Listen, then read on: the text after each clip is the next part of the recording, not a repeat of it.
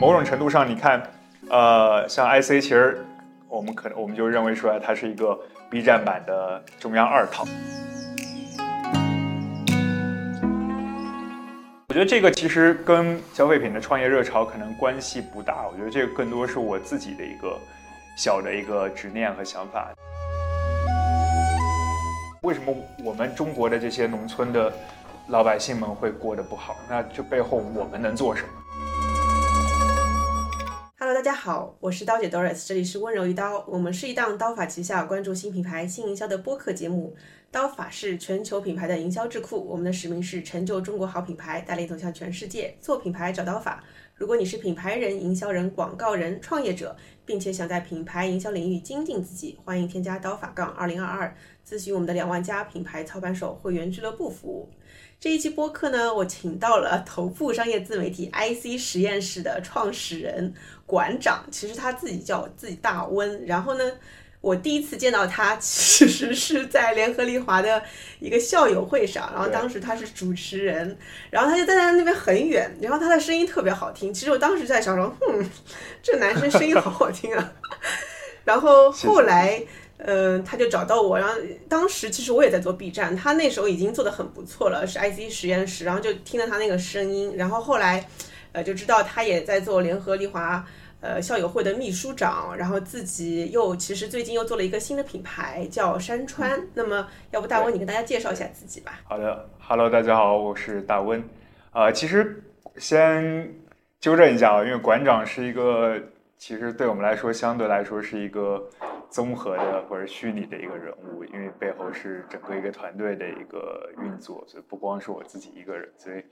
呃，不用叫我馆长，我是大温，然后。呃，我简单自我介绍一下，因为就像刚才 Doris 讲的，我其实我最早是呃在联合利华开启我的职业生涯，所以我们是我和 Doris 都是呃算是联合利华的校友，也是我们在之前的校友会的活动上，然后呃第一次认识。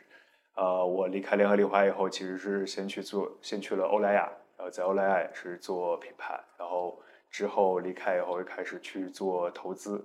就误入了一个当时还算比较火的天使投资和 VC 投资的这样的一个领域，然后之后发现，嗯，投资可能不完全是我想要去做的，然后又开始下场创业，然后创业的过程当中，所以之前就是先有了 IC 实验室的这个项目，这个项目其实是我之前一个创业的项目当中的本身的一个，呃，算是边缘的为那个项目服务的一个边缘团队，然后后来我们。不小心无心无心插柳柳成荫的给做大了，然后我们就把那个项目给拆出来，拆出来就是独立成了一个公司。然后在那之后呢，其实因为我自己一直有一个想要去做品牌、做中国的所谓的中国的联合利华或者中国的欧莱雅的这个梦想，所以就是自己就又开始折腾现在的一个品牌的一个创业的一个事情，就是做山川这个品牌。这个品牌呢，其实是基于中国的。名山大川以及中国本土的一些很好的风物，当地的比方说一些很好的植物或者其他的一些东西的一个提取物，然后基于这些来去做的一个呃身体护理的一个品牌，对，对，这个就是我大概的一个经历吧。我感觉就听完你经历，就是咱们都是那种不是闲得住的人啊，对，就 折腾的大型斜杠青年。那那那你你从品牌里联呃，你从联合利华到欧莱雅，然后再投资、再创业、再做内容，然后再品牌创业，我感觉你折腾的比我更多一些啊！你能说一说中间哪几段你是有比较对你来说比较大的转折吗？因为其实每一段的侧重点应该都不一样吧？因为做创业者和做投资的，和做品牌职业经理人和做内容机构其实是完全不一样的。你觉得这中间有什么不同处？哦。嗯，我觉得其实怎么说呢？最后，呃，我认为底层的逻辑最后是是一致的，但是肯定它它从表面上是是非常不一样的。因为比方说你做做品牌，你有很多需要去就是跟消费者或者是跟呃跟预算打交道的事情。但是做投资，可能你要去研究一些可能更底层的一些东西。但是这背后，然后做创业呢，又你要要要去，就相当于是又要去看宏观，又要去看微观。就像你们之前讨论到的，就是这也是欧莱雅很喜欢用的一个，就是你又要做诗人，又要做农民，对吧？就是这个过程，其实呃，我觉得底层最后的底层都一致，因为大家呃，不管你做投资，然后做品牌，还是做创业，还是做呃内容、做自媒体，它最后都是去研究一个行业或者一个领域的一个洞察，然后你包括你要去了解消费者在想什么，你的受众在想什么，你的观众在想什么，你整个这个行业的它最底层的所谓的那个第一性原理又是什么，就是这个是我觉得是这个是不变的，所以其实把这个东西给抓住的话，最后你不管做什么，最后应该都还能够做得不不错了。哎，我突然想跟你来个好玩的，就是快问快答，你一定要第一时间回答我。来试一试，试一试，不行可以剪掉。试一下哈，可以剪掉，没问题。对，OK，准备好了吗？啊，好，你说。三二一，联合利华和欧莱雅更喜欢哪一个？呃，联合利华。呃，那投资和创业更喜欢哪一个？创业。OK。做品牌和做内容更喜欢哪一个？嗯，其实都喜欢，就是小孩才能选择。到这儿我 上当了，不管选哪个都要得罪一万人，是吧？好的，好的，那就快不快？它结束了，就其实就想听别人的心声。那那你能不能跟我说一下，为什么你更喜欢联合利华，更喜欢创业和啊品牌和内容都喜欢？为什么？我觉得现喜欢更喜欢联合利华的原因是，呃。其实这两家公司的底层的一个逻辑和底层的一个东西是是非常不一样的，因为我觉得联合利华和宝洁是，呃，算是一个比较学术体系、学学术派的这种风格，就是他会去看大量的非常，呃，就是 data driven 的或者一些方法论 driven 的，或者是用一些就是比较硬的模型来去考量这个生意的一些模呃一个模式，比方说像。呃，联合利华，我们上一款新品，对吧？你要去做很多的前期的，呃，所谓的一些验证和一些测试，然后这些测试都有都需要有非常硬的一些数据的一些支持之后，你才会去上这个品牌或者上一个新品。但是在欧莱雅不是这样的，欧莱雅是欧莱雅充分发挥了他们诗人的一面，就是就是嗯，很多时候是。大家感觉对了啊，就上吧，就是就是这样的。甚至比方说，我们当时我到欧莱雅的时候，我们上当时上一款新品，那款新品其实跟它实际上是一个 SKU 的一个呃 extension，就相当于是它有同样的呃器型、同样的呃相似配方的现有的一些产品已经在市面上卖了。然后当时我们要上一款呃跟那个长得很像，只是可能颜色不一样，然后讲到的一个。Ingredient 不一样的这样的一个产品，然后老板说：“哎，这个我要卖到原先的价格的百分之八十。”我说：“啊，为什么？” 我说：“卖百分之八十不是蚕食我原有的那些现有的呃 SKU 的销售额吗？”他说：“我不管，我要呃靠这个 SKU 去 recruit new user，对吧？就是这是一个 呃大公司很喜欢去讲的事情，就我要去招募新的消费者进来，我要去拉新的这个品牌的受众进来。”所以我要打八折。我说，这个我们要不要做一个就是价格的测试，对吧？联合利华就很喜欢做这个东西。然后欧莱雅说啊，这是价格测试，什么东西价格测试不用做，对吧？我们就拍板，我们就往前去推。那我说为什么是打八折的？为什么不是其他的折扣？啊，不管，就我们觉得这个差不多就行了，就就这种感觉。所以我觉得这个是可能跟我。呃，当然，因为可能跟我一开始是我的整个职业生涯开始于联合利华，所以我以呃我我一开始接受的整个的职业的培训和教育是是以那个为基准，所以我到欧莱雅会发现有一些呃这样这样那样的一个不适应，但是回过头来去看，我觉得当然还得找补一下。我觉得欧莱雅有它成功的地方，就欧莱雅的点是在于是说，呃，其实欧莱雅在一些更大的层面上面。呃，尤其在中国市场做对了很多事情。呃，举个例子，就是他其实很早就开始把一些中高端的一些品牌给拉进来，然后他在很早的时候他就有了非常非常好的品牌的这种组合，对吧？你如果看联合利华和宝洁，它这些年遇到的问题就是联合利华、宝洁只有中低端的产品，它没有高端的产品。然后在中国，那但欧莱雅有，欧莱雅有一些很高端的一些品牌线，对吧？就不管是像什么赫莲娜啊、阿玛尼啊，或者哪怕兰蔻啊，就这样的一些品牌，这都是它这些年在中国的非常好的生意的增长的引擎。但我觉得这个是它厉害的地方。但是可能执呃具体到我当时在执行层面，或者说在一个比较一线的这种工作人员的一个层面的一个观感上来讲，就是当时不是特别适应 欧莱雅的这一套。对你当时在联合利华，你做的是什么？然后你你比如说你当时做一些价格测试是是怎么做的？啊，我们当时就我我当时在联合利华是先做的青扬，然后我在青扬待了几年以后，然后又做了林氏，然后之后又回到青扬，然后在青扬是做 brand building，就是品牌建设，然后在林氏做 brand development，就是品牌发展，就相当于是啊、一个生孩子一个养孩子嘛，就我相当于在青阳养孩子，在林氏那边生孩子，就基本上是是这么一个过程。其实做价格测试，呃，因为像联合利华其实也有很多的一些第三方合作，它会有一些第三方的，就是呃营销的咨询机构，然后会去做很多我们叫 quality 和 quantity 的一些测试。像价格测试其实是要要有一个非常呃经得起推敲的一个 quantity 的测试，就是它一个定定量的一个测试。这个测试其实是在呃，通常是在一些就是小市场，然后找一定的就是样本量，然后来去，呃，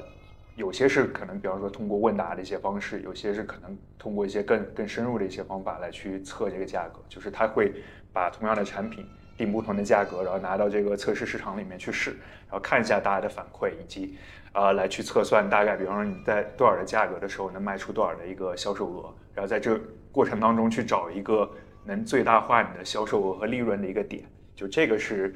呃联合利华会去做的一个事情。但你不管它准不准，或者说你不管它这测试当中有没有一些问题，但是至少呃像联合利华的这样的一个公司，它是我需要有比较这种比较强的、比较经得起推敲的一个证据链，然后那我才能基于这些东西来去做一个相对来说比较可靠的一个决策。对，但这个东西呢，我觉得在我做创业公司的过程当中，又会有新的一些想法。你会发现说，当你没有这些数据的时候，或者你没有呃特别强的一些经得起推敲的一些东西的时候，你还是要去相信你自己的直觉，就你要回到那个 诗人和回到那个艺术的那一部分。因为其实很多人会说，营销是一个呃科学和艺术的一个结合，就是 somehow 联合利华是在往科学的方向去靠，然后欧莱雅可能是在往艺术的那个方向再去靠。对，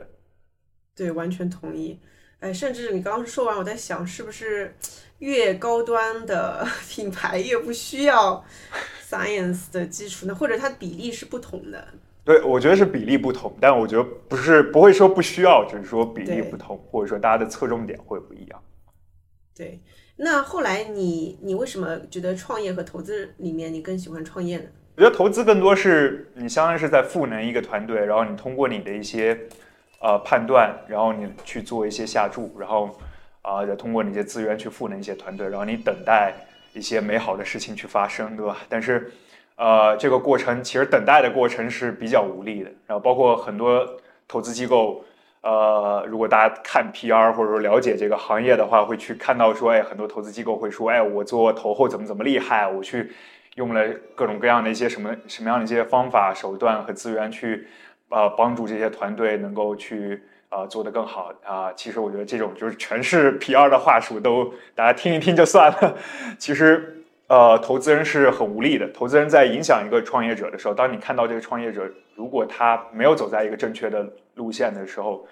你要去改变他是非常难的。然后当他走在一个正确的路线的时候，你要去做锦上添花，也其实也比较有限。就是就是最后这个项目能不能成，就是跟团队是高度相关，跟投资人其实我觉得客观讲就是呃可能有一点关系，但关系是是比较小的。所以就这个是我当时做投资的时候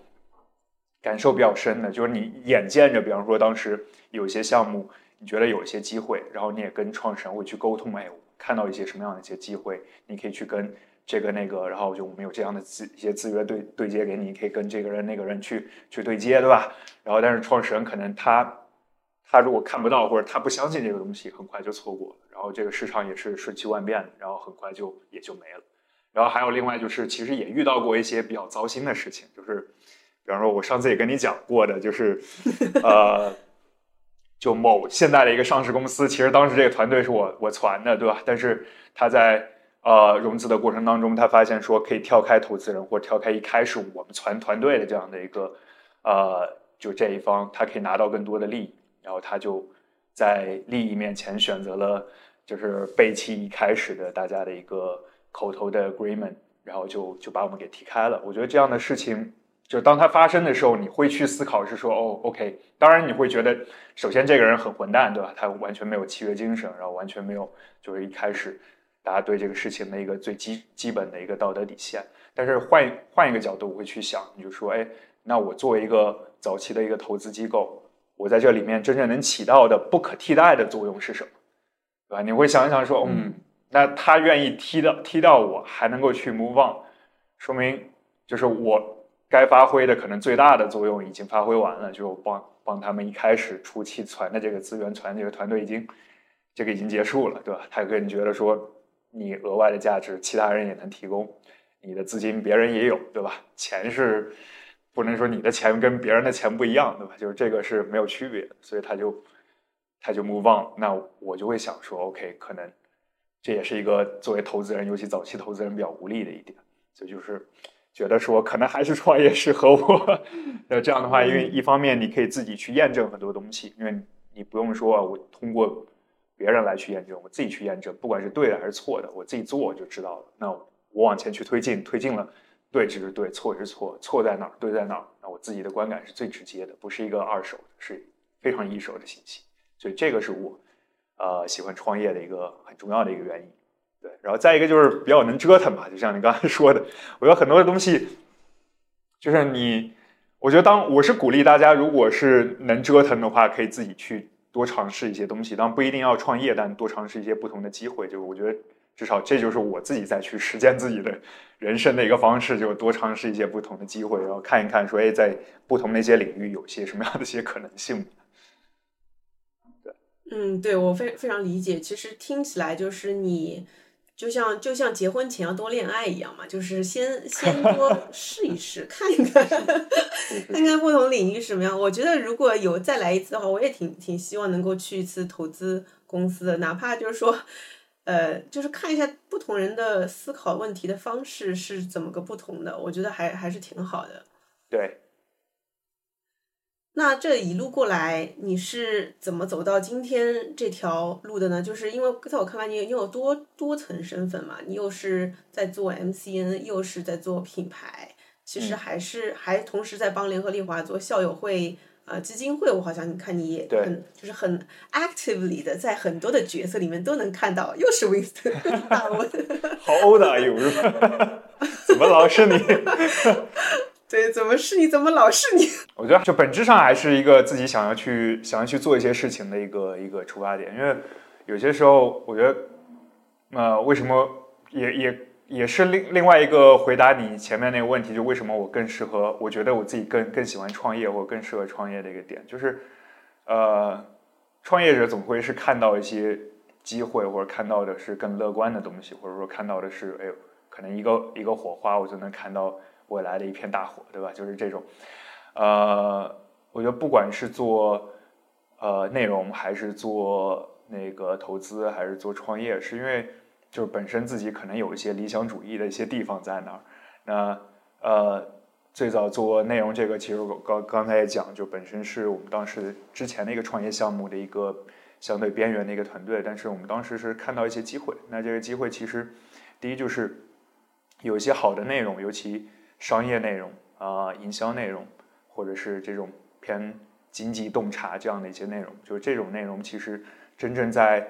呃自媒体领域，尤其自媒体的视频领域做的好的非常少。所以我们当时一开始是呃为当时那个项目服务，因为当时我那个创业项目是更多是做一个呃 SaaS 的一个平台，然后我们的客户都是一些呃大公司，然后这些大公司包括可能像携程啊、像沃尔玛、像一些 4S 店啊这样的。那这些公司它其实，呃，就是它有很多的一些线下的门店，那它需要有一些去触达这些门店的一些抓手。那当时那个 SaaS 呃平台是为这个这些大公司来去服务的，但是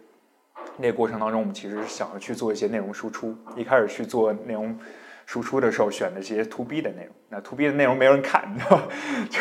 或者说在这个领域就是看的人比较少，所以我们当时就去。去转型，然后就做 to C 的内容。to C 内容一开始也是做公众号做图文，呃，起来的就比较快，但是呃，你会看到是说可能整个呃微信也好，或者是微博也好，就是整个图文领域的它的这个流量的一个增长已经是呃比较缓慢了，或者说到了一个瓶颈期，所以我们就想到说，啊，应该要把这些内容做成视频。一开始也看抖音，对吧？但是抖音第一就是我们可能也不太会做，然后第二也是它本身它那个时候其实基本上是没有超过一分钟的视频的，那你是很难去做一些更深度的一个内容的输出，所以我们就去做了，呃，看来看去就做去做了 B 站。B 站的话，其实我们看了一下，首先 B 站上面其实，呃，一九年，一九年年底，呃，因为当时其实看到 B 站上面。有一些号呃起来，就是最典型的是当时的巫师财经。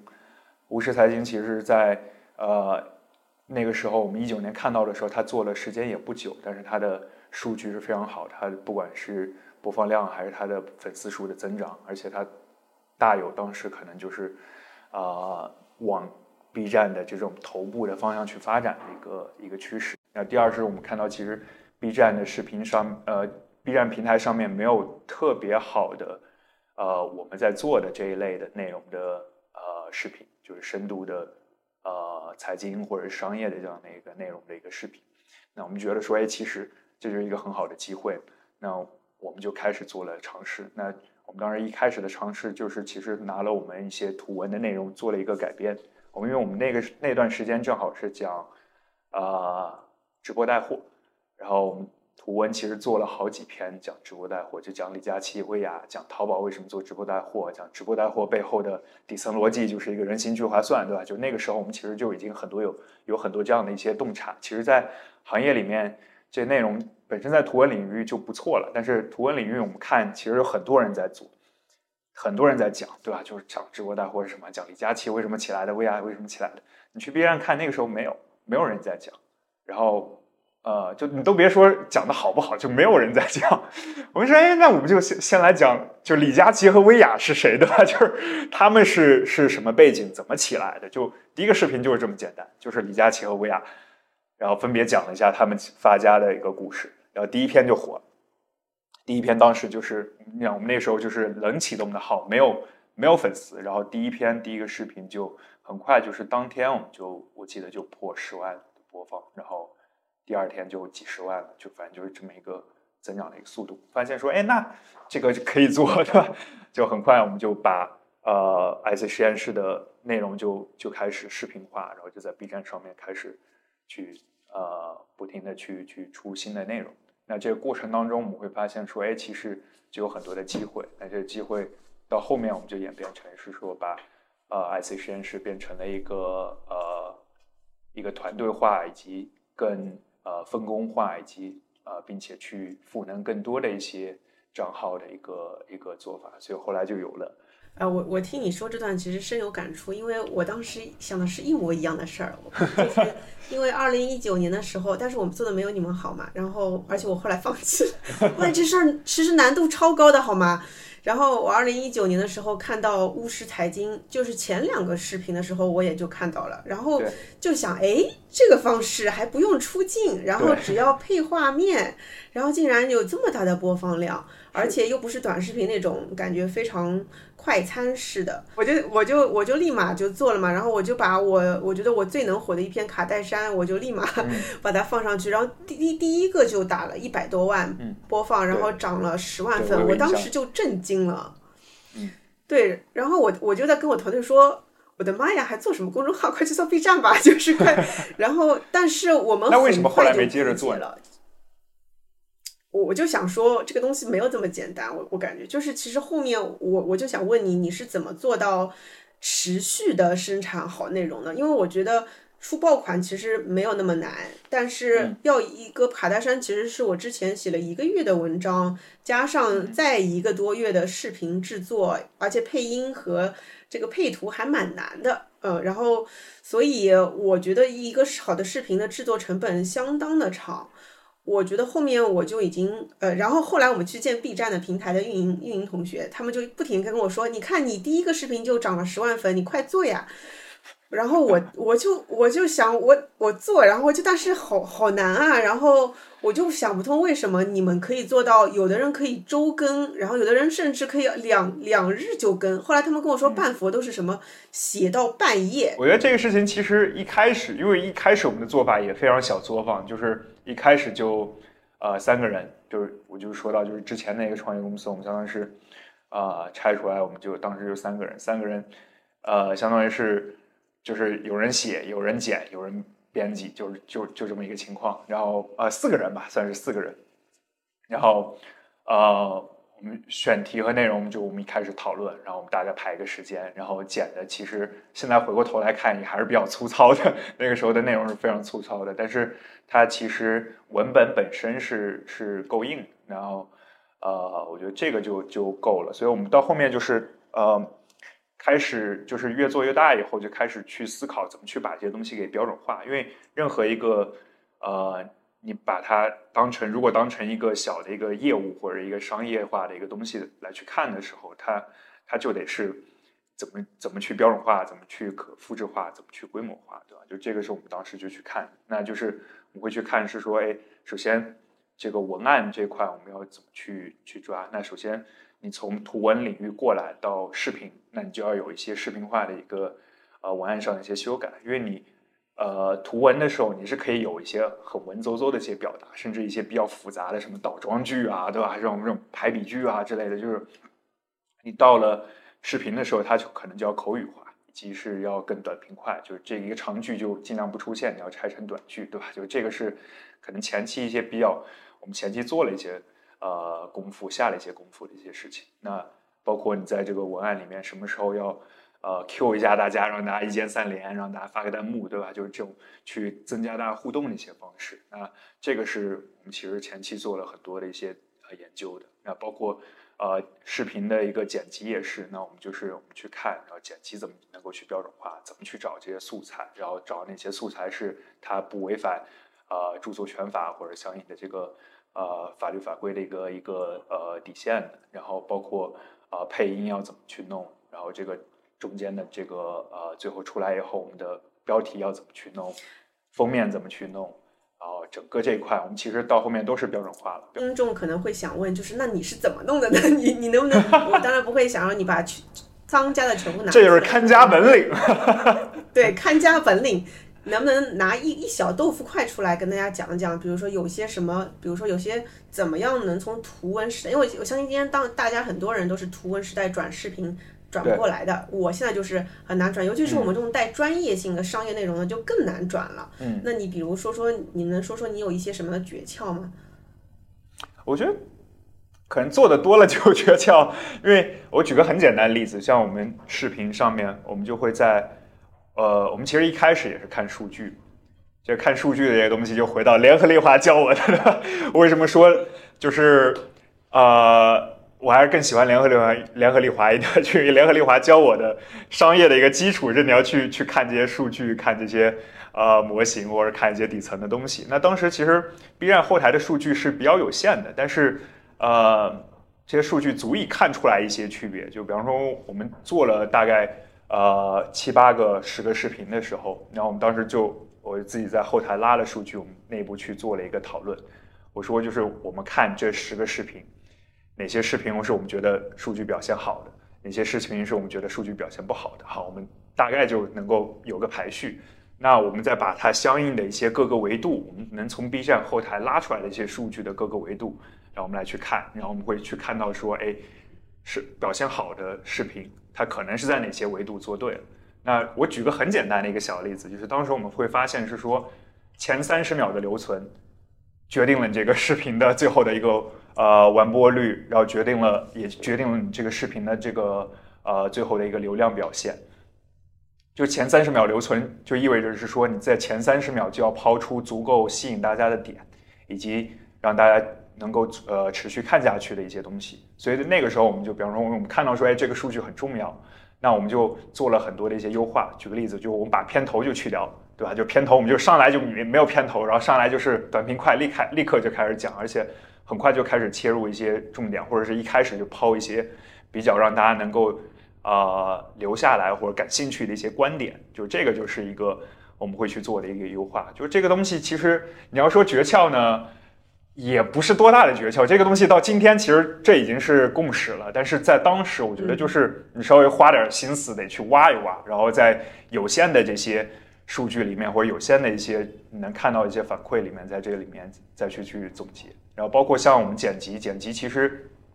一开始我们也去讨论，就是就像你讲的，其实一开始我们剪辑也很慢，然后但是我们就后来就就在讨论说，哎，怎么样去能够快速的去去把一个一个片子给剪出来？哪些哪些地方能够去呃快速的去去收集素材？然后这些素材该怎么用？怎么剪？然后哪些东西我们可以忽略？哪些东西我们可以去简化？然后最后，我们比方说我们就是大量的会去用一些新闻素材，用新闻或者是用一些就是。呃，没有太多版权限制的，比方说像一些电影的那种 trailer，就是电电影的预告片，预告片它其实没有这种版权的这种太多的版权的一个限制，就像用这些东西，而且这些东西其实，在我们剪辑的过程当中，最后自己有一个呃整理了一个素材库，那你就快速的去那素材库里面来去把这些东西给抓出来，然后把它去去呃就是组合成一个前期我们。觉得还不错的一个可以往前去推进的一个影片，然后在这个基础上你再去优化，就是这个是，也是我们呃这中间会去看的。然后再一个就是分工嘛，就分工，其实你当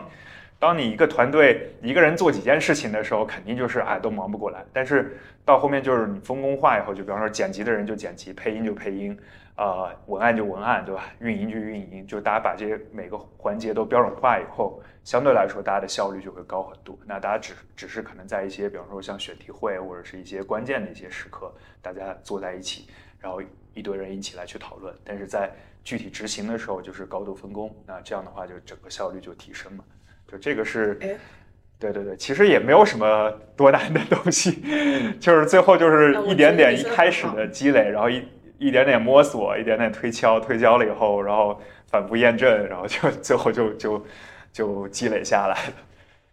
哎，我说几个我的感想啊，就是我不知道会不会跟你有共鸣，就是我的失败的感想，因为我觉得失败的人的感想可能比成功人更更深。对对对，我其实蛮好奇的，因为我当时看你的好奇的起量，因为我我当然你说的卡戴珊那几个我都看了，我觉得还做的蛮好的，我也觉得哎，我说。刀姐这个视频可以，我我一直觉得你应该会起量起得很快，但后来就看到你说没做了，我也很诧异。哎，我就跟你说一下为什么我那个起不来和我那个我为什么不做了。哎，就是 我觉得 B 站的人特别可爱，他们就一直会跟我说：“刀姐姐，刀姐姐，我我高考过了，然后你怎么不跟视频呀？我好想你哦。”那时候心都被融化了。我觉得 B 站人太有爱了。然后我那时候跟静汉清聊的时候，他给了我一个。很大的 insight，我至今觉得他说的很有道理。我不知道你是认不认同。他跟我说，他跟我说，你有没有发现，你你不能一上来把视频做得太好。我觉得就跟人生一样，你不能高开低走，你知道吗？就是你，他说你你上来其实要。就是我觉得他其实是这个意思，就是你要做的是可持续的质量的内容，你不要就上来来一个哇，特别就卡戴珊那期是我特别用心的做的，用尽心思做，后面就一路往下走，就一路，然后那个内容也没有那期好，然后视频也没有那期好，呃，然后我后面也想要尝试像半佛那样去更快的复制，用用一些 屌图表情表情包来找的时候呢。其实就已经是来不及了，我觉得这是第一个。第二个是我发现还是要有源源不断的内容供给的，就是因为我发现，像我那卡戴珊那篇文章，真的是研究了很长时间海内外所有的论文什么，不是论文，就是各种视频，然后我再研究出来自己的观点，然后再整总结的。但这样的内容其实。呃，很少，所以要能批量生产的内容供给，我觉得是欠缺。第三，就是因为当时真的是一个我和一个我们公司一个宇飞，他同时还在公司做 HR、做商务、做财务，我同时在管公司，就没有没有一个稳定的团队做，所以后来我后来怀孕就不做了。对，嗯，我不知道你怎么看。我我我觉得我三炮是同意的，就是我倒不是觉得说你一开始不要把内容做太好，而是说。从我们当时一开始，我们就没有能力把内容做得太好，所以我说我们回头回过头来看，就当时内容是很粗糙的。但是，呃，我们今天回想，我觉得我们到今天，我们其实也跟一些，比方说想要去做 B 站或者想要去做视频内容的朋友会去讲，是说你不用纠结于表现形式，因为以半佛为例，对吧？如果忽略那画面的话，它是一个很好的脱口秀的一个表演，对吧？他自己说他自己是做商业脱口秀的，呃，我觉得这个是是他找到的一个底层的一个点。其实包括今天 B 站上面，呃，大多数的就是观众，他对一个内容的精细化的这个程度的要求是没有那么高的，但是他对你这个内容的诚意的要求是高的，就是你可以忽略那些花花哨哨的东西。但是你给我抛开这些东西以后，你给我的底层的那个东西要够真诚、够够干、够有够有劲，就是这个是很关键的。所以，呃，回过头来，比方说我们在做一些内容的时候，包括我们之前不是做消费战争，呃，讲秦阳跟海飞丝，对吧？就秦阳跟海飞丝那个，其实我们也我觉得那是你做的最好的一期，就那个是业内的朋友们最喜欢的一期，啊，因为那期确实是外的人最喜欢那一期，对，因为那期确实是我们掏了很多的，就是就是自己的经历嘛。因为我自己就是做青阳，然后很多经历很多事情，就是当时我们自己啊、第一视角，就是真实看到，而且真实就是亲历，甚至就是我们自己在操盘的一些事情。那这个过程当中，你一样会纠结，就是因为有些内容在表达的时候，就当时我发出来，我之前的老板呃还说，哎，你哪哪哪讲的不对。我说是，我知道不对，但是这个内容的传播性，它和它的严谨性本身就是冲突，就这个是一个很，呃，就大家不得不面对的一个事情。就包括其实我之前，比方说我看《奇葩说》的时候，我特别喜欢马东讲的那句话，他说就是被误解是表达者的宿命，对吧？就是你在表达一件事情的时候，你在有限的一个时间要去讲一个事情的时候，你这个事情必然是被抽象过或者被简化过。所以，那你需要他有更更多的人知道，更多人传播。当你把传播当成一个更重要的一个事情的时候，那你必然要去牺牲它部分的严谨性。那我们在做这个内容的时候，我们当时自己就想好，就是说你怎么去定位它，或者怎么去定义它。我们我们从来不说我们是一个严谨严谨的商业媒体，对吧？我们一定是一个相对来说，我们更多是帮大家去做一个科普，甚至可能都不一定是科普，就是让大家对这个事情感兴趣。他感兴趣了以后，他自然就会去花更多的时间去了解。那他在花更多时间去了解的时候，那个可能我们就帮不上了，对吧？我更多是帮他先对这个事情有一个基础的一个一个兴趣。那这个这个环节当中，你必然是去牺牲严谨性的，然后所以也必然是你没有办法去把这个内容做到可能十全十美，或者做到多么的精细精美。就是这个是我们一开始就就认识到。一方面是自己的局限性的能力确实不允许，我们这个团队也也做不到多么精致的一个内容，但是同时也是我们在对这个呃内容的一个传播性和我们想着去做内容的这个定位的时候，做了一个取舍和判断。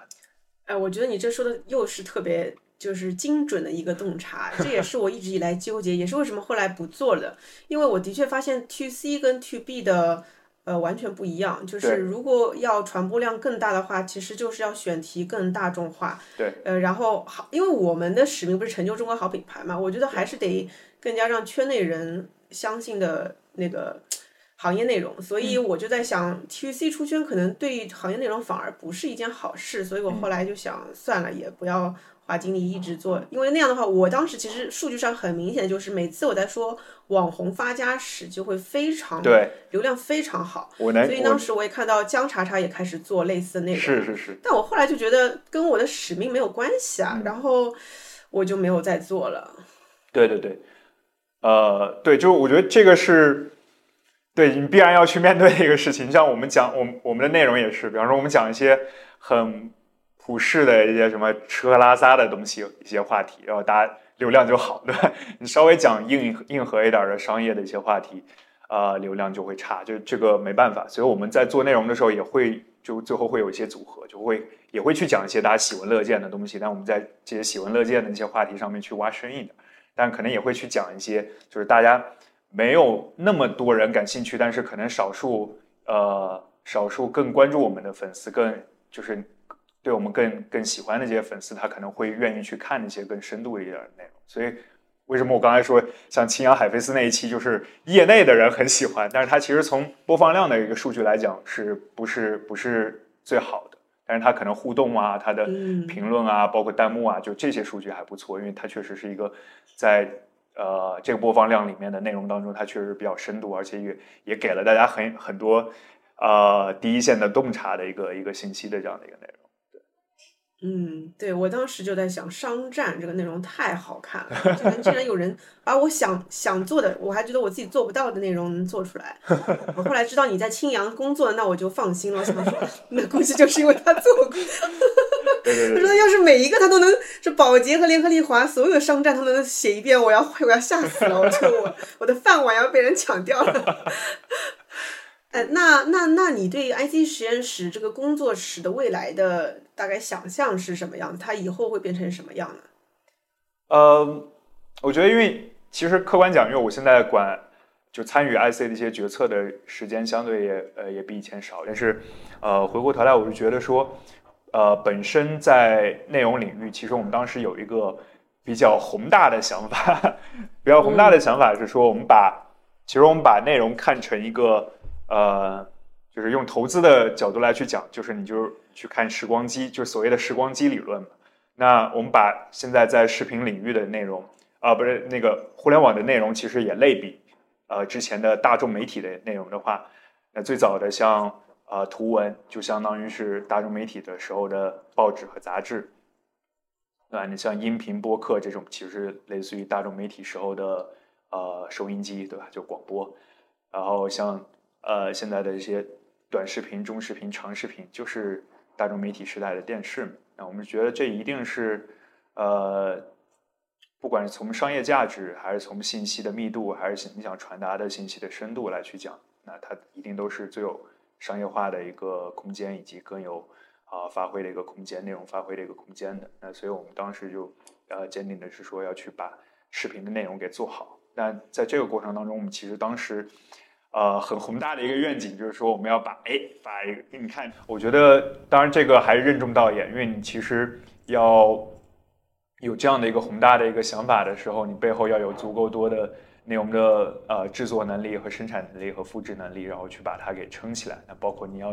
能够去有本事去签下更多的好的内容的创作者，然后去赋能他们，去让他们一起来去。把这个事情给给做起来，因为这个肯定不是一一个人、两个人，或者是我们现在这个团队能够做起来的事情，一定得是更大的团队，以及更多的这种分工协作，以及更多有同样的想法、同样的愿景的人一起来去做的。对，我们再说说你的品牌山川吧，就是做 IC 实验室一段时间，感觉你要开始折腾，就 在这个风已经停了的二零二一年开始做山川，还是二零二二年开始做山川的？就去年开始做的。嗯，对。我应该是可能是最后一批拿到钱的 初创品牌，对，然后也是算是就这一波热潮当中最最后的最后吧。我觉得这个其实跟消费品的创业热潮可能关系不大，我觉得这个更多是我自己的一个小的一个执念和想法，就是本身因为以前在大品牌工作，你在联合利华、在欧莱雅工作，你都会发现，就你会会去思考说。就是那个时候，你会去思考说，哎，为什么没有中国的品牌起来？或者说，中国的品牌为什么最后的终局都是被被收购或者被干掉？对对对对。因为以前在联合利华，联合利华也有呃收购一些中国的品牌，比方说中华，对吧？就是最典型的。那你在欧莱雅也是，欧莱雅收购了美肌，收购了小护士，那最后这些品牌都可能都没了，对吧？或者销声匿迹了。那像中华都已经是算不错的了，它。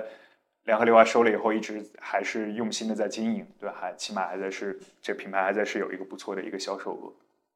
但是你会在想说，那就中国的品牌去哪儿呢？中国的年轻的品牌去了，去呃在哪里呢？就是然后包括呃，就是我做投资的时候，我也会去看一些消费品的品牌。然后看消费品品品牌的时候，又陷入到另外一个纠结和和不舒服的点，是在于说你会看到很多。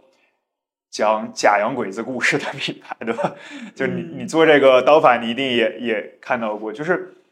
这两年啊，他开始说他是国牌了。你早早些年他在取名字的时候，你看这名字就不是一个国牌，对吧？就是蹩脚的英文、蹩脚的法文、蹩脚的什么德文，然后什么号称自己是一个纯正的老欧洲正米字旗的品牌的，就是就这种。我觉得你看着的时候，你就觉得，哎，就是。就有点心，有点有点有点心疼，就觉得为什么不做中国品牌呢？对吧？中国有那么好的文化，中国有那么多好的东西，就是为为什么浪费了呢？就是这这个是其实很早就根植于心里面的一个一个点，就包括我在欧我们这一届比就是联合利华和欧莱人好像或者宝洁的都有这么一个。就是不爽，就是凭什么呀？就是我们那个做了半天还在给外企在搞 尤其因为我，比方说，我以前在呃欧莱雅，对欧莱雅，我我当时的直线老板，然后他后来去他升职以后去去管那个理肤泉，然后他去理肤泉，呃，他说就上任的第一件事儿就被公司派到法国去啊待了一个星期，待了一个星期还是一个月？他上次跟我说，然后就先去理肤泉那个小镇。然后他回来跟我说：“他说，哎，那小镇其实啥都没有。”我们就聊起来。我说：“哎，我说其实，因为我在法国待过一年，我在法国当时呃交换学习，然后在法国待过一年，我发现说，我说其实你有没有发现，法国人很喜欢讲这种本土的地域的故事？就法国所有的产品，呃，尤其能走向世界的产品，都是起源于一些小地方，对吧？就是它奢侈品就不用说了，都说它是。”巴黎对吧？就是爱马仕下面加个巴黎，LV 下面加个巴黎。然后你看它的什么护肤品也是欧舒丹对吧？欧舒丹 L'Occitane en Provence 普罗旺斯的欧舒丹的。然后包括像它的红酒，像它的香槟，他们都讲对，就是哎波尔多哪个河流旁边哪个小地方酒庄，哎这个地方的葡萄怎么怎么好对吧？然后。呃，香槟也是，就只有什么 A back 那，就是那一片，就是哎，这个区域的香槟叫叫香槟，就是其他地方都不能叫香槟，只能叫气泡酒。就是这个事情是一个，就当时还是给我很多触动的。我说，哎，其实中国有很多很好的地方。然后我自己作为一个云南人，我说云南就有很多这样，云南的泉水不好吗？就是 云南白药。对啊，云南的云南云南白药，云南有很多这种呃很好的就是。自然资源，对，我就觉得说，嗯，就是其实应该把这些东西给挖掘一下，然后做一做看，然后这个就是当时其实很很单纯的一个出发点，然后也觉得说，所以也是出于这个原因，所以我品牌我们是一个很中国的名字，对吧？然后我甚至我都没有英文名。开始，当时我和我合伙人开始创办的时候，我们还在想，哎，要不要取个英文名？我说取什么英文名？直接拼，就中文名山川的拼音下面山川，那么拼一下就好了，就让让老外们去拼吧。就是为什么要取个英文名，对吧？就是就这个这个其实也是一个，就我觉得我们自己去做品牌的这个过程当中的一些小初心吧。就是你就觉得说这些东西其实值得被被认可，值得去卖出一个呃就。就是更好的一个一个价格，以及呃，值得去形成一些呃，能够去流传下去的一个品牌吧。就是这个是我们当时就很算是一个很单纯的一个出发点吧。对对对，我我其实这两年碰到好几个创业者，都是说到，就是大家越来越有文化自信了，愿意把中国的文化作为一个背书，对对对，来放到品牌的里面去。我其实还是蛮开心的。但你为什么选择是在个护这个你？你可以跟大家说说你是什么品类，为什么选这个品类？我们是做身体乳和护手霜，就是这个品类。呃，你说实话的话，就是我们不敢去一些更卷的品类，就卷不动、卷不起的彩妆。对对对，就是像像什么呃美妆这个品类就不说了，美妆这个品类实在是呃。就是尸横遍野，对吧？因为我们自己，我在联合利华，在欧莱雅，我们也都看到过，联合利华自己都做不好，对吧？然后欧莱雅，呃，花了那么多年，它每一个品牌，其实在在中国上市的时候，都是堆时间和堆预算，就是首先是首先是堆时间，对吧？就是这个时间的积累是呃，都是以十年或者几十年为单位的，就是这个是呃美妆它难的地方，就是你必须得靠那些东西来去。堆起来，你这个品牌的一个最基础的一些，我们叫 credibility，就是它的呃值得信赖的那些东西。就是你大家很难去呃上来就说我用一个很新锐的品牌，我都不知道从哪儿冒出来的，也不知道它研发有没有，也不知道它在后面花了多少钱的一个品牌，我就把这些东西往脸上抹，对吧？大家是大家是有一些负担或者有一些这种门槛，所以就是这个是我们会看到的一个呃。就比较难切入的一个点，然后包括像其实像我之前做洗发水嘛，在联合利华做洗发水，洗发水我们当然也想过的，洗发水呢其实是联合利华和宝洁的根据地，对吧？就是这是呃两大日化巨头它最赚钱和最大的呃 cash cow，对吧？最大的现金流的品类。那你在这里面去跟他拼，其实你没有个呃上亿的预算，其实挺难的。就是这个也是之前我做投资的时候看到有一些去做呃洗洗发水这个领域的，或者说呃洗护发这个领域的品牌遇到的一个问题。那我们当时就比较怂的选了一个 相对小一点，但是呃，它同时它也没有特别大的呃强势的品牌在这个呃里面的一个品类，就是身体护肤。呃，为什么这么说？它没有强势品牌，就是这个品类里面其实最大的就是身体护理最大的呃品牌，销售额最大的品牌是呃凡士林，对，也是我们老东家联合利华的品牌。但凡士林其实第一它是打相对中低端的一个价位，然后其次呢就是凡士林在联合利华哎又又开始得罪人了，因为在中国它其实呃销售额还有利润率还有各方面它其实相比。呃，其他的一些就是，比方说我们刚才讲到像青阳啊，或者是像奥妙啊这些品牌，它不是一个量级的，所以它的团队配置和资源配置就要差很多。然后包括其实在这个团队里面的这些人也天天想着说，哎，我怎么稍微做出点成绩，我离开这个团队，对吧？跳到一些更大的一些品牌去。所以，呃，本质上我们相当于说，呃，我们就是在跟首先。我们作为一个创业团队，我们在跟职业经理人打，你就要去做一些错位的一些竞争。然后，那同时我其实是在跟一些相对来说，啊，身在曹营心在汉的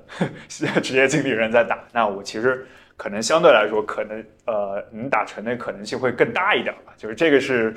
是一些小的一些心思了。那再一个，其实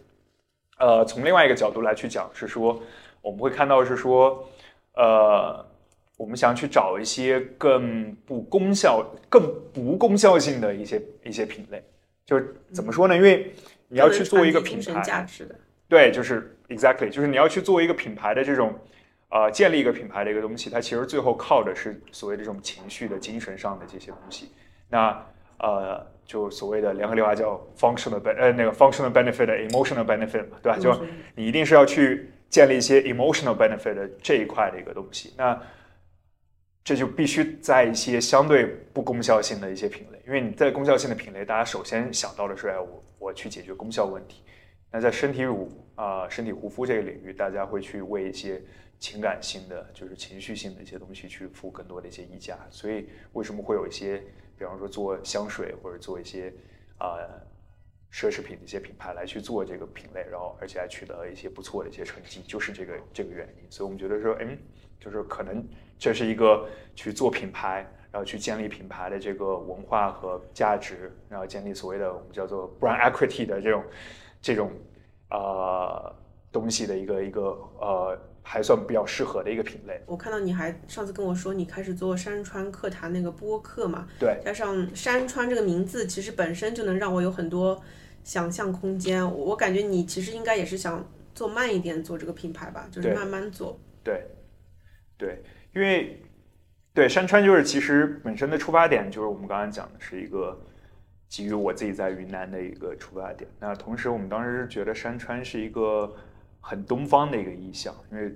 你看中国以中国文化为例，就中国的历史文化上面，我们的这些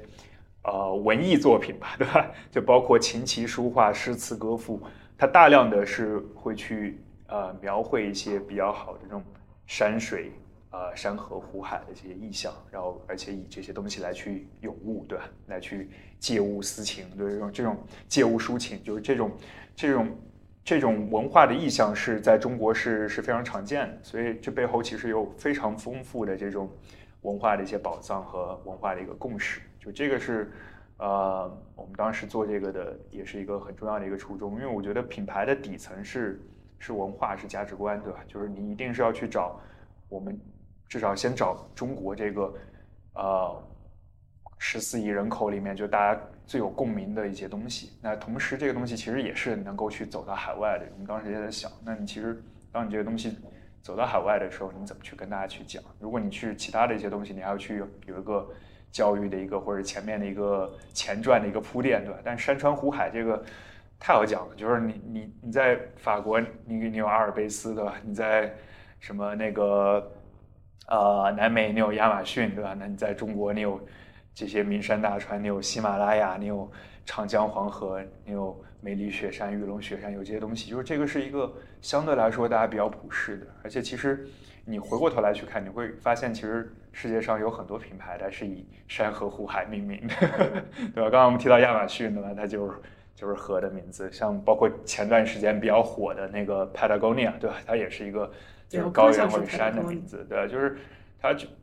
就是这背后其实是一个非常普世的，不光中国，它是一个非常普世的一个共同意向。就所以这也是我们，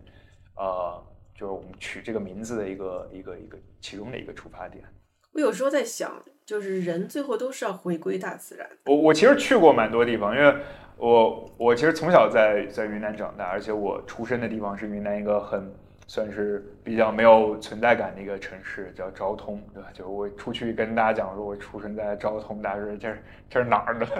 就是哪怕跟云南人讲，云南人知道这地方的人也是少数。就是，呃，但是就是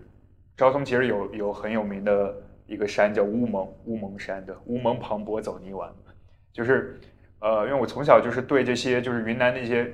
呃名山大川或者这种。山川湖海给给到我的这个印象是非常深刻的，因为从小我爸妈就喜欢带我出去玩那那个时候可能也没有条件去其他地方，就在云南到处跑。云南的，呃，就在离开云南到上海读书之前，其实云南的各个州县我基本上大多数我都去过。那在这个过程当中就觉得说，哎，其实，呃，尤其当后来有机会来到上海读书，然后又去到法国去读书的时候，就会发现。就是外面的这些世界精彩有精彩的地方，但是它有好多，比方说，如果是人呃回归到自然的，或者哪怕一些少数民族人文的一些文化的一些地方，会发现，哎，云南云南都有，甚至云南可能比比这更好。就是这个是，就是走遍了很多地方以后的一个来自啊云南人的一个小骄傲吧。然后我其实就回到刚才讲，我在法国交换待过一年嘛，就待那一年，其实在欧洲。走了一个遍，因为所以当时其实跑了很多地方，就是法国周边的，包括法国法国里面，就是那些比较有名的地方，我都都去过，有名不有名的地方我都去过。所以，呃，那个时候就就算是可能是建立自己世界观的一个开始吧。然后包括后来工作以后，也都比较比较喜欢，也一有假期就跑出去。包括在联合利华的时候，其实那会儿去呃有机会去东南亚轮岗，然后一开始我老板说，哎你。可以去新加坡或者去菲律宾，你去哪儿？就正常人都会选新加坡，对吧？就是像我这种脑脑回路比较不正常的，说：“哎呦，去菲律宾啊，去什么新加坡的？新加坡这小破地方有什么好玩的？去菲律宾，然后去菲律宾就每周末去潜水，你知道然后老板待了半年回来，老板说：“你最大的成就是什么？”我说：“哎，我考了个潜水证，是吧？” 就是属于这种，就是呃，所以我是喜欢就到处跑，然后到处去去看，然后所以。也，我现在走了，应该是全世界走了，应该三四十个、三四十个国家吧。就是，呃，但是回过头来，你还会发现，就为什么我回过头来会去想说做中国或者云南的或者很本土的一些东西，就是因为我觉得这些东西，你走过那么多地方以后，你会发现说，什么保加利亚玫瑰没有云南的墨红玫瑰好啊，对吧？而且你到后面会发现，其实。呃，在中国没有形成这样很好的一些产业，这些产业就你可能在法国，法国的整个的这些农业它很发达，所以法国的农民也都很有钱，对吧？法国的农村，你去到那个老太太，你看她也开一辆不错的车，她家里面的鞋是什么 Prada 的这种，穿着 Prada 去种地的，就是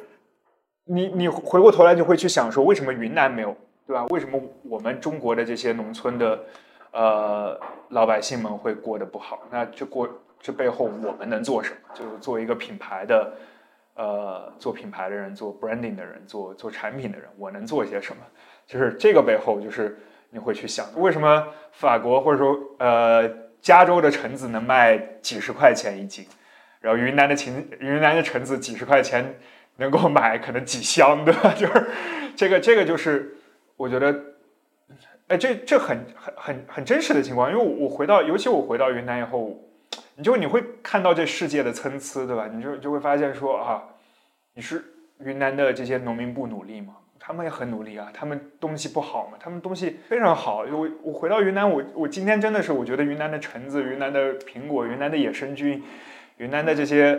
呃，就是农产品，包括我刚才讲的鲜花，就是非常好，质量非常好，而且包括我当时我们做我们的产品研发的时候，我们其实翻了很多的文献，也找了很多一些专家，然后我们自己也去做了一些研究和相应的一些测试，你会发现一点儿不差，而且性价比特别高。就我可能同样的，比方说玫瑰，我如果去买所谓的什么大马士革玫瑰的精油，可能是云南的墨红玫瑰精油的五倍到十倍，而且它品质还不一定有云南的精油好。那我为什么不用云南的东西？就只是因为大家不知道嘛？那我为什么不让大家知道呢？就是这就是一个，就我们做这个事情的一个很朴实的一个出发点。所以，我当然这个很累，就是做这个过程很累，就是你要去教育大家，对吧？就是你要跟大家讲说，啊，就我用的云南的这个墨红玫瑰这个东西也很好，然后我用的云南的咖啡豆，这个咖啡豆不光是你能喝咖啡，对吧？它不光是做星巴克的那些。不太好喝的咖啡，你喝到那些精品咖啡，好喝的咖啡，它肯定也是云南的咖啡豆，对吧？就是那这咖啡豆，它其实也可以做护肤品的，它护肤品的功效是什么，对吧？包括云南的野生菌，云南的那个那个滇山茶花，对吧？就是这些东西我们都会去讲，就是这些东西其实很多品牌也在用，但是它不会去讲云南，就包括像比方说像 Chanel，它用山茶花，对吧？林清轩也用山茶花，这也是一个国产品牌，它它不会讲这是滇山茶，它不会讲这是云南的，就我们觉得是，我们就。我就应该很自豪的讲出来啊！那我为什么国货的东西又不如别人？国国产的原料就不如别人？这这都是很好的东西啊！就是我们就得有这个有这个意识，以及有这个自信去讲出来。就是我觉得更多的这样的一些品牌去讲、去宣扬的时候，它才能够变成一个更有价值或者以及更多人认可的。其实包括像今天你会看到说，呃，我们就以咖啡领域，刚才我们提到咖啡，咖啡豆，云南的咖啡豆已经非常棒了。就不光是我自己做一个云南人，因为我有朋友做咖啡领域的，呃，生意的。就云南豆是现在是不光是在在中国市场，它其实 globally 它都有它的一个一个价值，只是说可能现在呃很多大家还在是用西方或者用用比方说啊非洲或者是呃南美的那些标准来去评量啊评价一个豆子。但是呃我做咖啡领域的这些朋友他就说，其实云南豆的不管是质量还是它这个豆子能够去呃，就发挥出来的这个风味的丰富程度，其实都是非常非常棒、非常非常顶级的。那这个过程当中，就是就会促使我去想说，哦，OK，那同样的这样这些东西，呃，这样的一些标准，可能以前掌握在西方的一些手里，那为什么不把它去去强化呢？那咖啡豆其实可能是花了十几年、二十几年、三十几年呢。在在中国，在云南，它慢慢的才才走走到了这样一个，哎，大家觉得，哎，云南豆是一个不错的品质不错的一个标准，要不是一个廉价的一个标准。那同样的，我觉得其他的一些东西，我们也可以这么做，就可能花点时间，可能在那时间到来之前，也许山川这个品牌就就做不下去了，我不知道。但但是我觉得，至少我们先做一些尝试，给大家打个样。其实我觉得这个事情是真的很有价值、很有意义的。然后其实应该让这样的人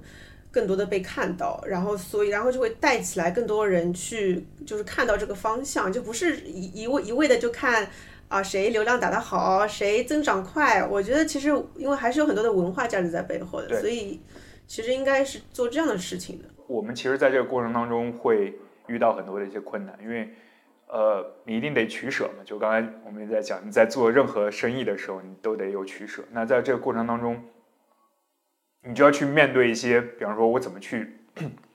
去抵制那些流量品牌的那种诱惑？就是因为我们也可以去做流量品牌，对吧？就是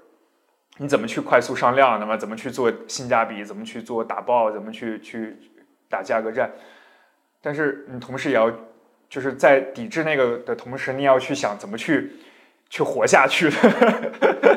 就是这中间最后就是，其实是呃，我们其实是我觉得至少像我们这样的品牌是缺乏更多的一些渠道去把我们的一些故事去分享给大家的，因为你淹没在了那些流量品牌，它通过花钱去烧那些可能没有没有什么营养感的，然后但是它重复对吧，洗脑，然后用那些方法去去去呃去占领了品消费者的品牌心智。但我们这个就是慢，对吧？我们这个东西可能就是不洗脑，它也，它也不是那种就是，呃，人性，就是人性快乐的那些那些那些那些算法和数据能快速能够去抓取大家的一些东西。但是它，我相信它是能够沉淀的，然后我也相信它是最后是能够更代表我们更更普世或者更底层的一个呃价值和审美的一个东西，对。对对对，我这个说到内容，就比如说我我最近不是又回来开始做内容了嘛，然后我们就在抉择，因为抖音也是个很大的诱惑，但是我就是觉得抖音的内容就是它很快餐，然后我其实还是相信有一群人是看长视频内容和播客这样的形式的，看图文的，所以我觉得最后可能。像你选择 B 站，可能也是这样。我觉得还是可以去选择不同的用户的。还是会遇到很多问题，因为比方说我们像我们进渠道，呃，遇到最最最明显的问题就是你凭什么卖这么贵？就很多渠道的人上来就说你凭什么卖这么贵？就是我当时我我我就我我也在想，我说我卖的贵嘛，因为我就跟渠道人去讲，我说因为我不是一个 ODM 的产品，对吧？就是。我比方说，我们像最近我们上的护手霜，就安利一下，我们这个护手霜，我百分之九十的成分是玫瑰花的细胞液。就是大家都如果大家对这行业稍微有一些了解，或者对配方稍微有一些了解，就知道说美妆领域，尤其像什么膏霜类的，就你擦脸上的这些东西，它百分之通常百分之八九十的成分都是水嘛。就我们这里面没有一滴水，百分之九十是玫瑰细胞液。我说这个东西本身成本就放在那儿，对吧？而以及说我用的。云南的墨红玫瑰，就墨红玫瑰就是我们找的，在玉龙雪山，呃，那个领那那个区域，就真的是玉龙雪山的冰川水化了留下来的和旁边的有机种植的这个墨红玫瑰，对吧？那我已经用我的办法去打了，就是呃，用相对可能比市场上更低的一些成本来去拿下来这些这些东西，但是它一定是比你 ODM 用的那些。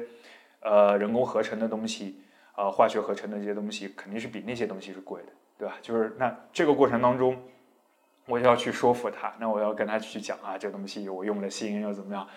但是很多渠道的人，他因为可能渠道的人他会更更，呃，也不能说短视，他可能但但他会更基于他现在有的经验。他说，哎，你看那谁谁谁品牌，就是。啊，不不整那些虚头巴脑的，对吧？他人家就是短平快，然后这价格便宜，然后打个价格，然后他概念也很好。你讲玫瑰，人家也讲玫瑰，对吧？人家可能只是你一半的价格。然后我就说，嗯，就是你就会有这种那那个时候，你就会去会会去想很多事情，那就会也会去纠结，或者说会去怀疑，说，哎，我是不是选了一条错的路，对吧？那包括还会有人，就比方说我们跟投资人会去讲的时候，我说，哎，我的东西。呃，然后我定价可能跟欧舒丹差不多，但是我我说我的东西比他好啊，但我价格卖的不比他贵。然后他说你凭什么凭什么对标欧舒丹？你个国货为什么对标欧舒丹？我说那我为什么不能对标他的？我东西都比他好了。然后我我我们的我们的成本就是我们的好用的东西就是良心程度比他好，然后价格卖的没有也没有比他贵。然后可能我我的出发点，我觉得。跟他一开始这个品牌在早期他创始的时候的一些出发点是类似的，我为什么不能对标呢？甚至我想卖的比他贵一点呢，回来，对吧？就是，就是这个过程当中，你会发现会有很多的这种质疑和和大家的一个疑问，大家会觉得说你就是你异想天开，你你这人就是有病吧？你这人是不是太理想主义了？就是会有这种。会有这种时候，所以，我我其实是非常感激，就每次就是当有人听到这个说，哎，他有共鸣，他愿意说，大家一起看看有没有一些资源，或有没有一些可以一起去做的时候的时候，我觉得这种时候，就是你感觉到，哎，就自己不孤独，自己是有知音的，自己是有，对，就是这个这个这个是这种 moments，我觉得这种这些时刻会让我觉得说，哎，这个创业虽然辛苦，但是好歹还是可能做对了一点事情的，对。我觉得这个也是呃志同道合，不过不过你刚刚说的那个问题，我觉得也是现实了，也不能逃避现实，因为消费者的认知就是在这个，对对对，也没有办法。是的，是的，是的，所以我说就是你也得不停的平衡，然后不停的再去找那个点，然后也在不停的纠结，对。最后再问你几个问题，关于云南和数字游民啊，因为上次你跟我聊完，我我还是天天想着我什么时候能去云南，就是因为你你上次跟我说你这今年呃那三个月去了云南，然后去了达利福尼亚，对对对，你跟我说那边人都活成什么样子吗？跟我说一说，让我再想象一下。我觉得就是机缘巧合，就是包括因为你之前问我说，哎，为什么要推广？数字游民。我说就可能我也我也一开始我都不知道这叫数字游民，就纯粹是，呃，我去了以后，然后哎后来知道有这么一群人，就是我我是机缘巧合，但是我是当时三月份三月中的时候离开上海，然后去昆明，然后本来一开始是。打算就是只是躲个几天待一待，因为当时看到说身边有一些小伙伴被隔离，然后我的小区感觉也快了那种，然后我就跑跑到昆明，然后结果没想到一待就待了在云南待了快半年。我三月份回的呃昆明，然后之后就在云南待着，然后到处跑，然后在大理可能前后待了有两两个月吧，两三个月应该是有的，就是呃跟我之前想象的完全不一样，就是。呃，因为我已经是一个对云南各地比较了解的，而且在云南各个地方都跑过。但是我觉得大理这些年，尤其今年，呃，特别明显，它就是它有很多呃逃离北上广的人啊，跑到那边，跑到那边，他们的一个生活方式是，呃，客观讲我非常羡慕的，他们的状态就是相当于是，呃，他可能在大理有呃。比较慢节奏，然后比较低成本，然后同时有非常好的风景和非常好的呃美食，还有一群就是志同道合的一些年轻人的这个社群在那里。然后，但是它同时它可能通过呃互联网的方式，然后还是跟一线城市和一线一线的这个行业有比较紧密的一个联系的一个工作状态。就是现在这群人被称为数字游民，就是他他是通过数字 digital 的方式。然后跟整个社会再去一起的去协作，然后去赚取他的收入。但是他同时又是游民嘛，他是 n o m a 他是游民。游民的原因是他可以不在大城市待着，他不用再说哎我在北京敲代码对吧，或者在上海搬砖，而是他可以全世界的跑。然后不光是在云南，或者在比方说我知道的，在中国就有很多这样的一些数字游民的基地，包括可能离上海比较近的，像在安吉那边也有。然后。呃，我觉得这个状态其实是很有趣的，就是因为他们到了那边以后，嗯，我觉得跟上海的节奏非常不一样。因为比方说，哪怕我去，因为我其实是一个在上海待了很多年，已经非常习惯了上海这种生活节奏和工作节奏。然后在大理的时候，我会发现是说，你会有更多的时间去去思考，然后去深入思考一些事情。那哪怕比方说，像我们做品牌，你就会去思思考更底层的说，OK。当然，有一些商业的逻辑的东西已经想清楚了。那它底层的一些可能更精神的一些东西、更文化的一些东西，它在哪？那包括因为你到了那个地方，你自然而然会慢下来。慢下来的时候，你就会有更多的时间会去审视自己，包括审视身边的这些人，然后包括会会有一个比较抽离的视角去看这个世界。我觉得那个状态是很有趣的。然后，呃，也我觉得可能因为这样的一个状态或者这种。也因为大理那边，因为它它非常好的一个自然风光，呃，所以有很多人过去。这很多人这些过去的人当中，包括了做呃像互联网的，做什么 Web 三的，对吧？Web 三这种，然后也有一些做什么啊，就是自媒体的，然后有一些做艺术的，比方啊做音乐的人，然后还有一些做呃，类似于可能像。呃，之前一些做旅游杂志或者做做这种呃，可能他这个行业在这个时间点已经被暂停的这样的一些人，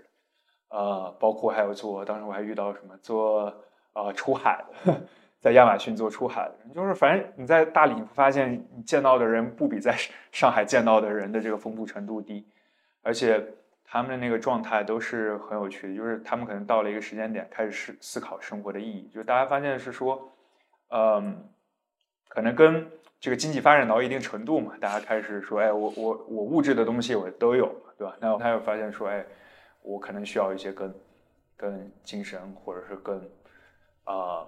朴实的一些这种生活方式。我那我就遇到有人，他就是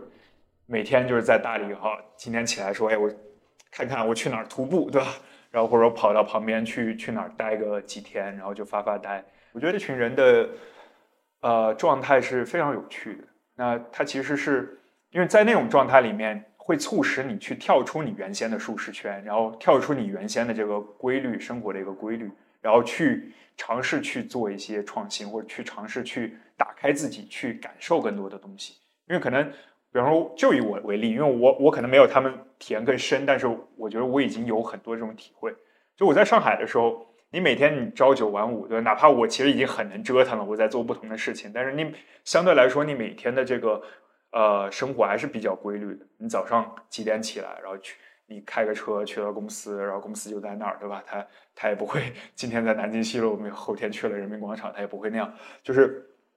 你去你打交道的人也是，也就是那些人，你的路线也都是一致的。那你去健身房，也就是那些人。到时间久了以后，你会习惯了这个生活，然后你可能缺乏了感知一些新鲜的事物的这种能力。但在大理，就是你每天都会去把自己扔到一个新鲜的环境里，而且大理你你会发现它有非常多的、非常多的活动。就是你关注一个大理的一个随便一个一个当地的一个生活的账号、公众号也好，小红书账号也好。你每天能看到可能几十个活动，你可以去挑一个去参加，然后很多活动都是可能莫名其妙的一些，就是你没有想到过的。可能你今天去去参加参加一个跳舞的活动，明天去参加一个什么从来没听说过的乐器的一个表演，然后后天是可能是一个某个小明星，你知道小明星在在当地的一个一个演出，然后后天再后天又是一个什么讲座，可能是一个哪个大学的教授，然后然后过两天又是 Web 三或者什么虚拟。呃，虚拟经济或者虚拟偶像这种的一些一些讨论，我就觉得哇，就很酷。就 然后他，而且它发生在一个相对小的一个环境里，因为可能上海、北京都太大了。那你任何一个活动，比方说你住浦西，然后有个活动在浦东，你都觉得远，对吧？就是包括你你住黄埔的，我们有个活动在长宁，你都觉得远，对吧？就在大理，大理就很小，大理古城就这么大一点，然后大多数活动就在古城或者古城周边，大家就是。反正你你即使打个车，也就是十十块钱，就基本上就能到的一个地方，就就发生着很多的这样的一些事情，就这个这个感觉就很酷。然后，呃，那个过程当中，其实很多人也在这里面去产生更多的一些连接，然后去产生更多的这种交互。然后，而且大家在沟通当中，就是哎一聊说，哎你你有个什么什么能力啊？那我有个朋友做什么什么的，你你要不要去去他那儿帮个忙？就很多就回到了有有一种。就是可能小时候邻里街坊的那个状态，就是他是一帮有想法的人，然后坐在一起，大家也没有那么多的呃那么强的商业化的一个目的，然后大家就很多就是哎想做点事情，或者我甚至可能漫无目的，但是我某一天碰到了一个灵感，碰到了一个什么东西有意思的一个碰撞，然后我就想在这个上面再去做点事情，就是我觉得大理现在就是这么一个状态，这这也是我。今年在大理待了待了这么久，然后还一直想去，而且每次去我觉得都有新的收获的一个一个呃一个点，所以我就觉得，当然我觉得这个不是一个适合所有人的事情，因为数字游民本身它其实有点抽离，就会有点出世，对吧？就是你出世这个事情，或者就有点像有点老家或者老庄的那种那种哲学的那种理念，这个这个其实可能不是。始终不是一个主流的中国的一个 呃，可能大家提倡的一个东西吧。但是我觉得我会推荐有能力、有条件以及没有那么多呃工作上空间限制的同学们可以去看一看，然后去去了解一下。我觉得这个还是一个非常有意思的一个生活状态。对我上次线下听你讲，我就觉得我很想去，今天很开心，能把它录下来，更多人听。因为上次我老公就跟我说，其实他觉得，其实跟我说数字游民这个概念的时候，嗯，我其实是挺，他就跟我说，我们也可以这么做。然后我当时是很排斥的，我不是说排斥，我是觉得很很恐惧，因为我觉得我也是个有娃的妈了，然后有个家庭，然后还有公司创业，怎么可以这么做？就有有种这种上来就会把自己束缚住的。但是我后来越想越觉得。为什么不呢？就是其实也是可以。对对对，我觉得这这也是我去大理的时候的一个感受，就是你会发现，说我可能我们在上海或者说在大城市，你给自己设了很多的一些预设，就包括你讲的，就是啊，我有家庭对吧？上可能其实背后有很多的一些我们叫做呃这种 pre assumption，就是你有一些很多的这种前提假设，这个前提假设。是说，举个例子，你觉得可能你觉得，哎，在大理你就带不好你的娃，对吧？或者大理的教育不行，对吧？或者说你在大理你没有办法做事业，然后大理不是一个做事业的地方，就是大家会有很多这种假设，但我去到大理以后，我发现说，哎，这些假设你说成立吗？它部分还是成立的。那肯定上海的资源、北京的资源一定还是比大理是要强的，对吧？北京、上海的人才密度还有各方面的基础设施，那一定是比大理强的。但是它有很多东西可能差距没有大家想象的那么大，以及大理它同时可能在这些地方有有一些你在大城市是获取不到的一些东西。比方说，像我有一个朋友，他就在那边。带娃，然后他小孩在那边上学。我觉得他小孩的这种沟通交流和大人，还有和就是哪怕跟同龄人的这种沟通交流的能力，是明显的是比大城市的同龄人是要强。然后就我当时去大理的时候，跟他女儿交流，我发现说哇，就是第一他很自信，他他觉得说我跟你大人交流是一个平等的交流，不是说哎我仰视着你大人或者我要求你大人怎么样，他是一个很平等的交流，而且。他很会表达自己的想法、自己的诉求，然后用一个很妥帖的一个方式去去交流。然后我就我也跟他家长去就去聊说，哎，为什么这样？他说，因为就是在大理本身这就是一个小社会，而且呃，在那个环境下面，大家就是鼓励说，包括小孩儿，包括大人，就是你就是要走出去，你要去跟大家邻里街坊的去去去交流，然后去问大家去去帮忙，对吧？就是日常你就会。就会有很多的这样的一些沟通，但这个东西可能在大城市是相对缺少，因为大城市高度分工化，对吧？今天你可能你跟你邻居都没有太多的没没有几句话的交流，甚至你连邻居长什么样都不知道，对吧？像我就我现在就是我我已经大半年没有见到我对门邻居了，我都不知道我连对门邻居活得还好吗？在哪儿啊？对吧？就是这个感觉，就是但是在大理不会，大理就是它就是一个很可能相对来说。更更开放、更有趣，然后更更少这些条条框框，更少这种呃大城市节奏和压力的一个地方。所以，对，就是这个，我觉得这是它很有趣的一个存在。对，嗯，那你去完大理，经过了这段时间，你对你原来的生活有什么影响吗？或者你的想法、思维方式什么的？我觉得，呃。我觉得影响肯定是有的，就是首先我会觉得说，我长期我可能真的会考虑类似于像数字游民的这样的一些呃生活方式。当然，我可能不一定就变成，比方说我天天天天就是到处跑或者去去这样的一些地方。但是可能我，比方说我觉得阶段性你是可以去把自己扔到这样的一个环境里面，比方说你待个几个星期，待个一个月，我觉得这个这个是呃会是很不一样的。再一个就是说，我觉得在大理的那段时间，啊。会让我可能更更深层次的去思考，是说，包括一个品牌，包括或者说一个团队，或者一个，呃你作为一个一个人，或者包括你的家庭，就是在这个社会当中，你怎么样去跟不同的啊你的这些群体一个交流的一个方式？因为你在大城市，就是你已经看到了一些成功的案例和一些可能相对来说比较标准化的一些案例以后，你觉得，哎，这这就是唯一的标准。但你去到那边，你会发现说，哎，不是的，就是，而且，呃，到了那边，其实像大理，它的生活成本又很低，就是它能够，啊，但你获取的很多的一些幸福感其实是非常高的。比如像大理的美食，啊，我以前觉得大理没啥好吃的，但是后来这次发现啊，大理还是好吃的还是很多的。因为其实云南云南是有很多很多呃不同的美食，各地的美食的这个丰富程度是非常高的。其实大理。在云南的美食当中排名应该是比较靠后的，但是，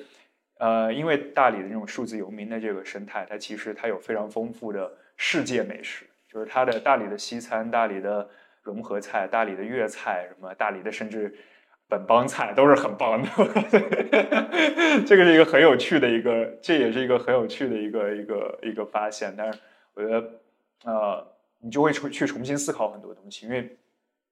可能我觉得我以前对大理有一些偏见，我觉得这就是一个已经很旅游化、很被游客就是，呃，和那种旅游生态给给给脸谱化的一个城市。但是这次去，我发现说，哦，就是我错了，我其实 是我之前是我狭隘了，对对对，是我的问题，不是大理的问题。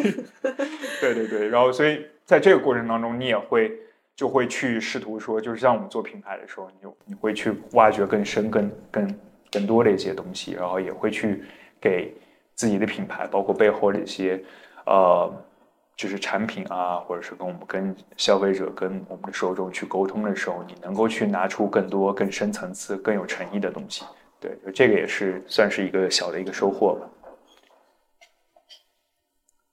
呃，那最后你要不要给播客的听众，你有什么？就是你经折腾了很多，然后也看过很多的东西，你有什么建议想给到大家吗？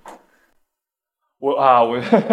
我觉得谈不上建议了，我觉得我是最怕给建议的，因 为我觉得给建议是一种有一种居高临下的那种感觉。我觉得更多是还是分享，然后就首先是欢迎大家去关注一下我们的播客，我们也有一个播客叫山川客谈，就是欢迎啊刀法的小伙伴们来去可以去呃收听一下，也可以关注一下。然后我们其实这个播客做的，虽然它叫山川客谈，它以山川这个品牌的名字。命名，但是它其实做的很克制。我们其实在里面商业化的部分啊，强品牌的部分是是很少的啊。我们更多就是分享一些，就刚才像我们讨论到的一些我们在云南看到的这些有趣的人物和有趣的故事，然后以及有趣的一些发现和洞察。就是这个过程，我觉得是我们呃，也是做这个品牌的过程当中更想要去跟大家去去交流的东西。那呃，我觉得在那个里面其实已经。分享了很多东西了，我觉得谈不上，真的谈不上建议。然后呢，最后就是给品牌打一个小广告。然后，如果